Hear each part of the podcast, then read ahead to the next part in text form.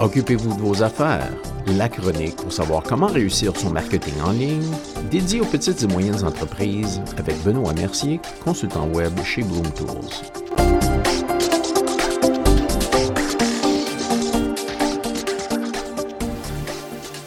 Bonjour et bienvenue à la chronique. Aujourd'hui, dossier contrôle, on va faire une étude de cas. On va parler d'un entrepreneur en vin, il fait des dégustations, d'importation et des conseils qu'on va appeler Michel.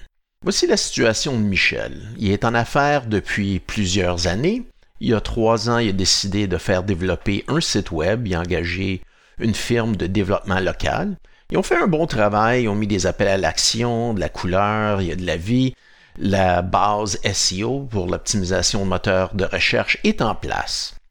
Récemment, Michel a voulu faire des changements, donc il a contacté la compagnie. Et puis ce qu'il s'est rendu compte, c'est que la firme n'est plus en affaires. Elle a disparu, les employés sont disparus aussi, et puis il n'y a pas moyen de les retrouver. En faisant des petites recherches sur le web, on a découvert que la firme a vu le jour à peu près six mois avant de faire le site de Michel, et puis ils ont cessé leurs opérations à peu près six mois après. C'est malheureusement assez courant dans l'industrie que plusieurs compagnies euh, ne durent pas en affaires très très longtemps. Donc, Michel n'a pas accès à son site web parce que le code d'utilisateur du site web est demeuré avec la firme. Donc, on peut créer un autre site web, mais on a besoin de l'information du domaine. Malheureusement, on n'a pas accès au domaine non plus parce que le domaine a été enregistré et maintenu par la firme de développement et par surcroît, le domaine expire à peu près dans trois mois. Michel fait des enquêtes auprès du département légal du gestionnaire de domaine, mais c'est pas prometteur à date parce que Michel n'est pas la personne enregistrée. Michel essaie de prouver qu'il est titulaire de la compagnie qui est représentée par le site web, mais c'est pas la personne inscrite au dossier.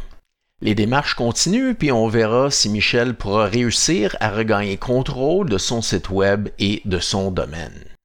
Donc les leçons à tirer de cette étude de cas-là, c'est numéro un, toujours, toujours être propriétaire de son domaine.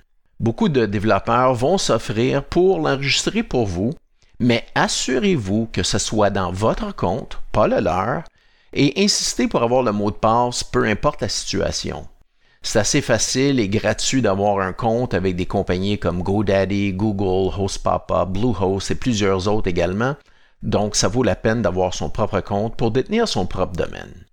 Numéro 2, toujours, toujours avoir accès à son site web. Donc, avoir le code d'utilisateur et le mot de passe. Ça peut peut-être être un peu difficile avec certains développeurs selon la plateforme qui est utilisée, parce qu'ils veulent vous faire payer pour les changements. Mais insistez autant que possible d'avoir le code d'utilisateur, le mot de passe et ou d'avoir accès à la plateforme directement. Troisième aspect, assurez-vous de détenir les droits de propriété intellectuelle de votre contenu. Plusieurs compagnies d'hébergement deviennent propriétaires de votre contenu lorsque vous publiez sur leur plateforme. Lisez bien les clauses du contrat et assurez-vous d'avoir un contrat même avec votre développeur pour minimiser les problèmes potentiels. On reviendra sur le thème du contrôle dans des épisodes futurs.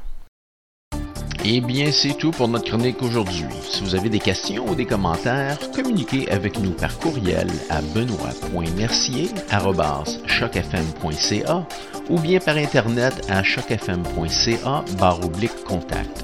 Merci d'avoir été à l'écoute et soyez des nôtres la semaine prochaine.